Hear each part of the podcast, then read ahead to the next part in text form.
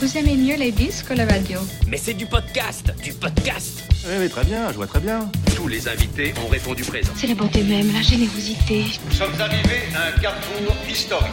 Nous sommes en veine de générosité tous les deux. Qu'est-ce que cela signifie? Le Podcaston, c'est le premier rassemblement caritatif des podcasts francophones propulsés par Altrui. Nous vous remercions de soutenir les associations qui seront mises en avant pendant cet événement.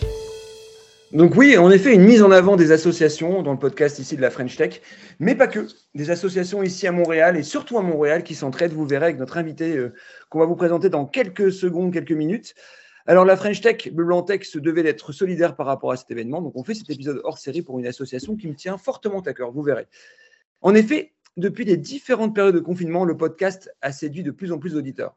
En 2023, et là je parle à notre invité de ce soir, en 2023, ce sont 17,6 millions de Français qui écoutent des podcasts chaque mois. Un chiffre qui est en constante progression et qui représente 151 millions de podcasts écoutés ou téléchargés mensuellement en France, rien qu'en janvier 2023. Même moi, avec mon associé Jérémy Mani, on a découvert des podcasts. On ne pensait pas qu'il y en avait autant, des labels, des associations, des podcasteurs. Aujourd'hui, il y a 400, près de 400 podcasteurs qui nous ont rejoints dans ce mouvement du podcaston lancé par Altrui. Alors, si l'écoute des podcasts s'ancre dans nos routines pour s'informer et se divertir, le temps est désormais venu d'utiliser ce format audio pour fédérer ses principaux acteurs dans un élan de communauté, donc en effet dans un élan de solidarité qui s'appelle le podcaston. On s'inspire librement de The Event et du Téléthon, tout en conservant les codes du podcast, avec un objectif simple, collecter des dons et promouvoir les valeurs de l'altruisme et de la solidarité, en soutenant une grande diversité d'associations de toute taille, de toute origine. Le podcasteur est libre de choisir l'association qui, le touche personnellement, ou qui soit autour de lui, ou qui ait un, une histoire avec lui. Pour la première fois, en effet, donc 400 podcasts diffusent cette semaine de façon coordonnée à leur communauté respective un épisode spécial donnant la parole à une association ou à une grande cause de notre choix. Le point commun, la même passion du podcast et l'envie d'agir. Alors moi, j'avais envie d'agir, vraiment envie d'agir dans ce cadre avec une invitée spéciale. Aujourd'hui, on reçoit Solange. Hé hey, Solange, comment ça va? Bonjour, ça va bien, merci. Merci Yvdena de me recevoir. Quel plaisir de t'accueillir aujourd'hui. On va parler de ton asso, d'une asso, une asso importante ici à Montréal pour, euh, pour les expats, pour les, Français et autres expatriés qui arrivent euh, d'ailleurs et qui arrivent dans, dans, cette belle ville de Montréal et qui ne connaissent pas tout. Et euh, tu nous donneras peut-être après la taille de ton association, mais tellement importante et qui est à l'origine de tellement d'histoires. Euh, alors moi, j'avais tendance à dire, parce qu'il n'y a pas longtemps, c'était la fête des Irlandais, la Saint-Patrick. Donc les Irlandais ont leur Saint-Patrick. Nous, ici à Montréal, on a Montréal Accueil. Donc, euh, Solange, bah, je, je, me lance dans une petite biographie, tu vas me corriger après, mais tu es né à Bordeaux. Après des études à Bordeaux en biologie, tu pars à, à Carlow, en Irlande. Oui. La Saint-Patrick, tu la connais bien là-bas peut-être On l'a fêté plus d'une fois. je n'en doute pas. Et tu te spécialises dans des écoles supérieures d'agriculture. Tu parcours la France entre Bordeaux, Toulouse, l'île de Ré, des passages dans le Wisconsin un peu plus tard. Tu arrives à Montréal dans un projet professionnel en famille avec tes quatre enfants et ton mari qui essaie de suivre le rythme, je pense, que tu, que tu lui mets. Et tu gères désormais l'association avec un travail en parallèle pour les services consulaires. Euh, voilà, c'est une mini bio. Tu vas me dire ce qui manque, qu'est-ce qui est important. Et en fait, quand est-ce que tu arrives à te poser? Parce qu'avec tout ça, c'est pas possible. Solange, à toi le Alors... micro. Alors, comment tu fais tout ça? Alors, une mini bio, euh, oui, c'est une bio très, très, très bien résumée. Euh, euh, cela, cela, à cela près que c'est quand même mon mari euh, que je suis et que c'est moi qui m'adapte plus que lui dans les différents projets euh, qu'on a en France ou à l'étranger. Et c'est là où je m'aperçois qu'en fait, je me réinvente en, en, proposant souvent mon aide dans les, dans les communautés dans lesquelles je fais partie, que ce soit scolaire ou, ou, autre. Et que finalement, c'est toujours ça qui m'a, qui m'a un peu tenue en, en, éveil et qui m'a permis d'être active tout en m'occupant très activement de tous les enfants, oui, effectivement. Donc euh, voilà, Montréal, euh, bah, on est là et, et finalement, une bio, c'est bien, mais il y a tout, tout l'à côté qui n'est pas marqué dedans. C'est tout ce qu'on fait, tout ce qui fait ce que nous sommes et tout ce que tout ce qu'on peut, on peut redonner euh, en, en bénévolement dans l'association. Eh ben c'est vrai que tout ça, c'est du bénévolat, il faut toujours le rappeler. Et je pense que dans un couple, même si tu dis que tu as suivi ton mari pour des projets professionnels, je pense que derrière toute réussite professionnelle, c'est une histoire de conjoint. Et euh, il faut toujours mettre en avant la conjointe ou le conjoint qui fait les efforts derrière et qui gère aussi une mini-entreprise, qui est la famille. Donc, il faut en parler. C'est assez important. Donc, tu parles aujourd'hui au nom de l'association Montréal Accueil. Tu as dit d'ailleurs, arriver dans un nouvel environnement, c'est devoir se recréer un réseau, qu'il soit amical ou professionnel. Il est d'une importance capitale pour tous Donc, tu, dis ça en introduction dans un, un des sites ou un article concernant Montréal Accueil. Comment tu présentes cette association? Comment, C'est quoi ton meilleur pitch? Parce que là, on parle à des startups. Et comment tu es arrivé à prendre cette présidence? Trois questions finalement. Alors, plein de choses. En fait, comme tu le dis tout à l'heure, dans un couple qui s'expatrie ou qui travaille, il y en a un souvent qui suit, euh, qui peut parfois quitter son travail, quitter sa famille, euh, être déraciné aussi. Et en fait, à lui incombe euh, le, dur labeur de créer le réseau parce que l'autre conjoint étant focus sur le travail, il, faut qu'il se trouve lui-même dans, dans la place, surtout pour pas pour pas que les familles éclatent en fait. Euh, quand on est euh, déraciné, le, lien social est ultra important. Donc nous, ce que l'on fait depuis 35 ans, c'est euh, créer du lien, être catalyseur et facilitateur de, ces liens sociaux. Et par ailleurs, on permet aussi aux gens de prendre en main le pays d'accueil dans lequel ils arrivent. C'est-à-dire que ben, ultra rapidement. Il va y avoir des trucs et astuces, des compréhensions des systèmes locaux, systèmes fiscaux, systèmes de santé, etc. Toutes ces choses qui font que la vie bah, on peut peut avoir des anicroches comme ça dans la vie lorsque lorsqu'on ne connaît pas ces choses-là, et on, permet à tous de, s'introduire rapidement. Et tout ça, ça se fait par du bénévolat, c'est-à-dire que ce soit euh, au niveau euh, des membres du, du conseil d'administration ou des responsables d'activité, nous sommes tous bénévoles et on, est en lien, on met en lien les anciens membres de l'association, les nouveaux membres, et tout ça crée un réseau d'entraide extraordinaire et un soutien, c'est d'une générosité, euh, euh, c'est exemplaire. Donc ça revient. Tu parles, de, 35 ans d'existence, mais toi, ça fait 5 ans que tu es à la tête de cette présidence, si je ne m'abuse. Euh, ça fait 35 ans. Il y a des, des Montréal accueils à Montréal, mais il y a des accueils dans toutes les villes du monde? Les accueils existent dans une centaine de villes dans le monde. Euh, on, est, on, est on est en, sous forme d'un réseau, euh, d'une fédération. En fait, la, la, FIAF fédère les accueils dans le monde, euh, la Fédération internationale des accueils francophones à l'étranger. Et oui, et en fait, ça permet aux gens qui s'expatrient de la même manière qu'ils peuvent trouver un réseau scolaire français aussi à l'étranger. Les gens qui s'expatrient connaissent euh, les accueils s'inscrivent et du coup permettent de garder des liens. Parfois, d'ailleurs, les gens se retrouvent d'un accueil à un autre. Donc, 35 euh, ans que ça existe ici à Montréal, à l'initiative de trois femmes extraordinaires, euh, dont l'une est toujours membre depuis, depuis tout ce temps, qui est restée à Montréal, et qui ont permis justement de, de qui, ont, qui se sont aperçus que les conjoints se retrouvaient souvent esselés, puis n'avaient pas de, de lieu de rencontre, de structure de rencontre. Donc, euh, moi, ça va faire six ans qu'on est à Montréal et euh, cinq ans, alors j'ai tout de suite rejoint l'association. Au bout d'un an, j'ai été au CA en tant que responsable des activités des bénévoles. Et puis, euh, et puis après, on m'a, on m'a élu à la tête de cette association que, que je dirige depuis quatre ans maintenant. On m'a souvent dit que tu étais faite pour ça. Je confirme que tu es très active pour la présidence. Euh, et la soirée à laquelle on, tu as dit bah, je vais prendre, je vais postuler, en effet, ça m'intéresse. Je, sens que ça me touche. Et, encore une nouvelle cause pour laquelle tu, tu milites. Donc, c'est génial. Euh, je ne connaissais pas toutes ces histoires qu'il y avait autant d'associations partout, comme ça, le FIAF. Euh, c'est fou ça. Donc, imagine, je, je veux un visa, j'appelle Montréal Accueil alors, on pourra vous donner un conseil. Après, on n'est pas, euh, on n'est pas euh, expert d'immigration non plus. Hein. on n'est pas avocat en immigration, donc on pourra vous donner, euh, vous renseigner pour trouver vers qui vous retourner. Nous avons des partenaires, des partenaires parfois de longue date, et puis on, peut faire le lien justement avec des consulats. Enfin, on est, les accueils sont reconnus localement par les instances gouvernementales françaises et les présidents enfin, le, président de la France avait même recommandé de s'appuyer sur les réseaux des accueils pour, euh, étendre le tissu, euh, le tissu francophone et communautaire à l'étranger. Bientôt reconnu d'utilité publique. Alors, mais par contre, si je veux savoir ce qu'il faut mettre dans mon kit d'hiver, là, je peux appeler Montréal Accueil. Ah oui, oui, oui. Et puis au-delà de ça, effectivement, on, offre du conseil. On offre également du conseil en intégration professionnelle. Donc ça, c'est aussi un très important puisque, en tout cas, dans notre belle ville de Montréal, euh, on a la chance de pouvoir venir assez facilement avec un travail de permis ouvert. Euh, donc trouver, euh, mais, mais, pour autant, il faut quand même connaître les codes québécois. Donc ça, c'est des choses que l'on que l'on offre. Et puis, on offre une vingtaine d'activités qui soient culturelles, sportives, des, des activités euh, de réseautage. Et, et, voilà, on a 40 bénévoles à l'heure actuelle qui sont hyper actifs. Et je suis très très fière de très très fière d'eux. des bénévoles et du board, bien sûr. Donc, euh, il y a eu la pandémie il n'y a pas longtemps. Il y a eu, Mhm. certainement, comme on appelle dans les startups, on a pivoté, on a fait différemment.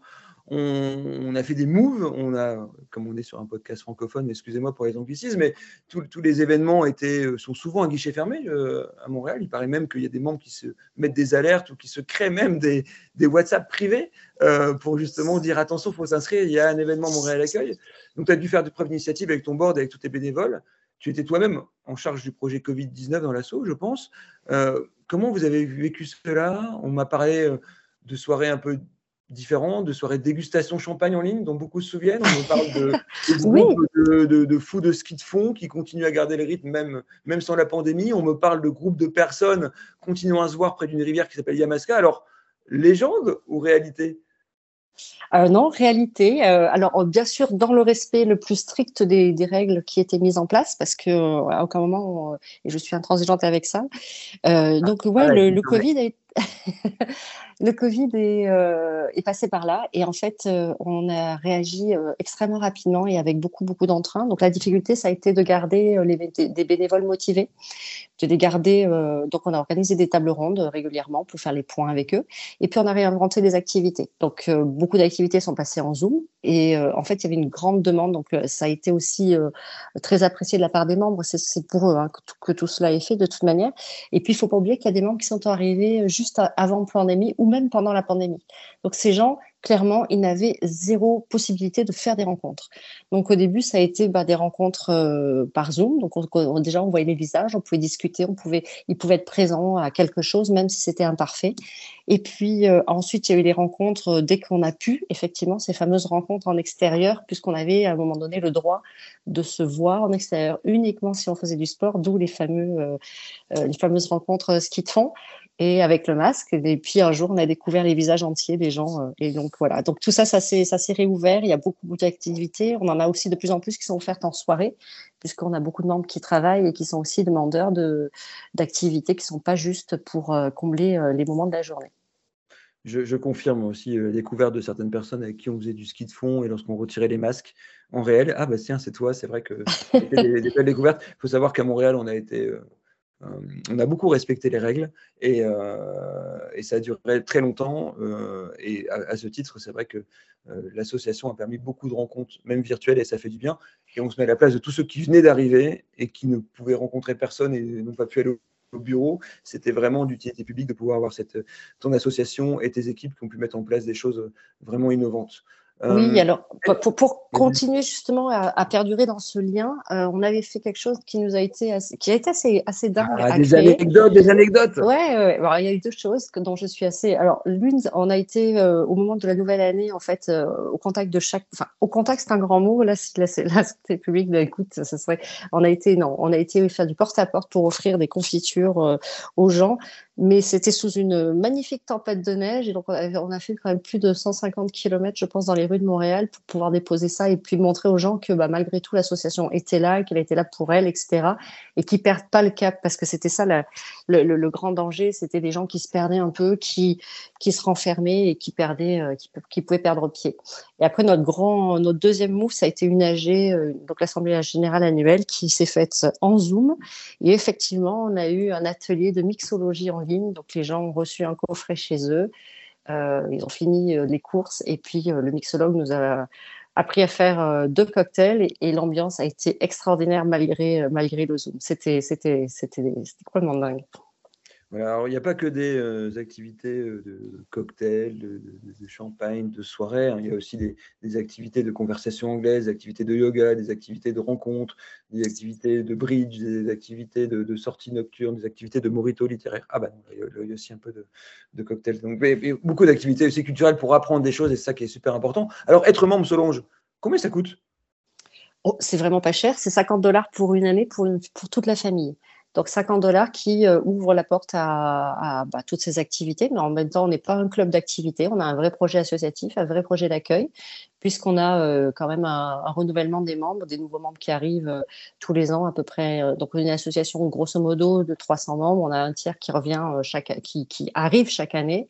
Et puis, euh, donc, un, un, gros turnover, mais on est à peu près stable dans nos, dans nos chiffres. Donc, 300 membres, ça fait, ça fait 600, 300 familles, ça fait 600 membres. Donc, ça fait du monde. Et puis, surtout, on a des membres qui sont là de longue date et qui s'inscrivent encore année après année.